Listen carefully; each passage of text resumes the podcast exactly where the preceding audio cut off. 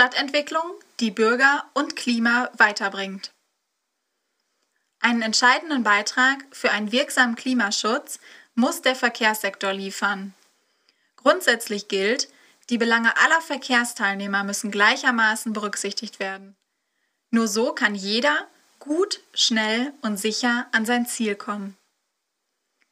Wir brauchen einen leistungsfähigen öffentlichen Nahverkehr, der eine echte Alternative darstellt.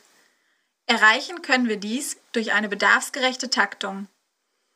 Die Frequenz der Buslinien muss optimiert und auf die Fahrpläne der Bahn abgestimmt werden. Bei der Deutschen Bahn setzen wir uns dafür ein, die Taktung auf zwei Züge pro Stunde in jede Richtung, Dortmund und Enschede, zu erhöhen. Ebenso unterstützen wir die Einführung einer ÖPNV-Direktverbindung nach Münster.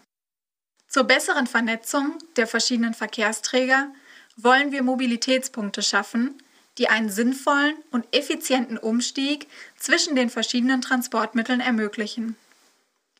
Im Zentrum der Mobilitätspunkte stehen unsere drei Bahnhöfe.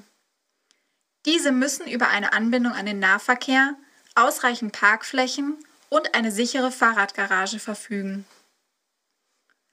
Ein großes Hindernis, auf das Fahrrad umzusteigen, stellen nach wie vor unsere Radwege dar.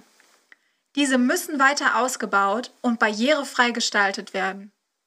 Um dies zu erreichen, möchten wir ein Radwegekonzept für Selm erarbeiten.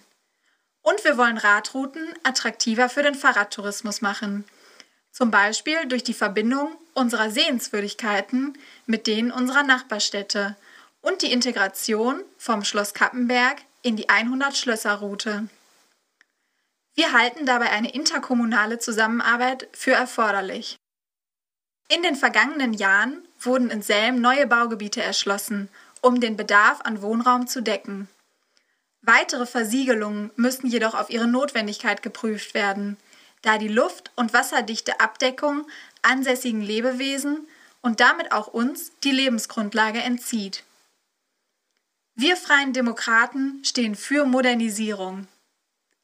Deshalb möchten wir bestehende Baugebiete neu gestalten und zentrumsnah ausbauen. Nur so können weitere Bodenversiegelungen vermieden und eine Zersiedlung in städtische Randgebiete verhindert werden. Hierzu muss zwingend ein Baulückenkataster aufgestellt werden.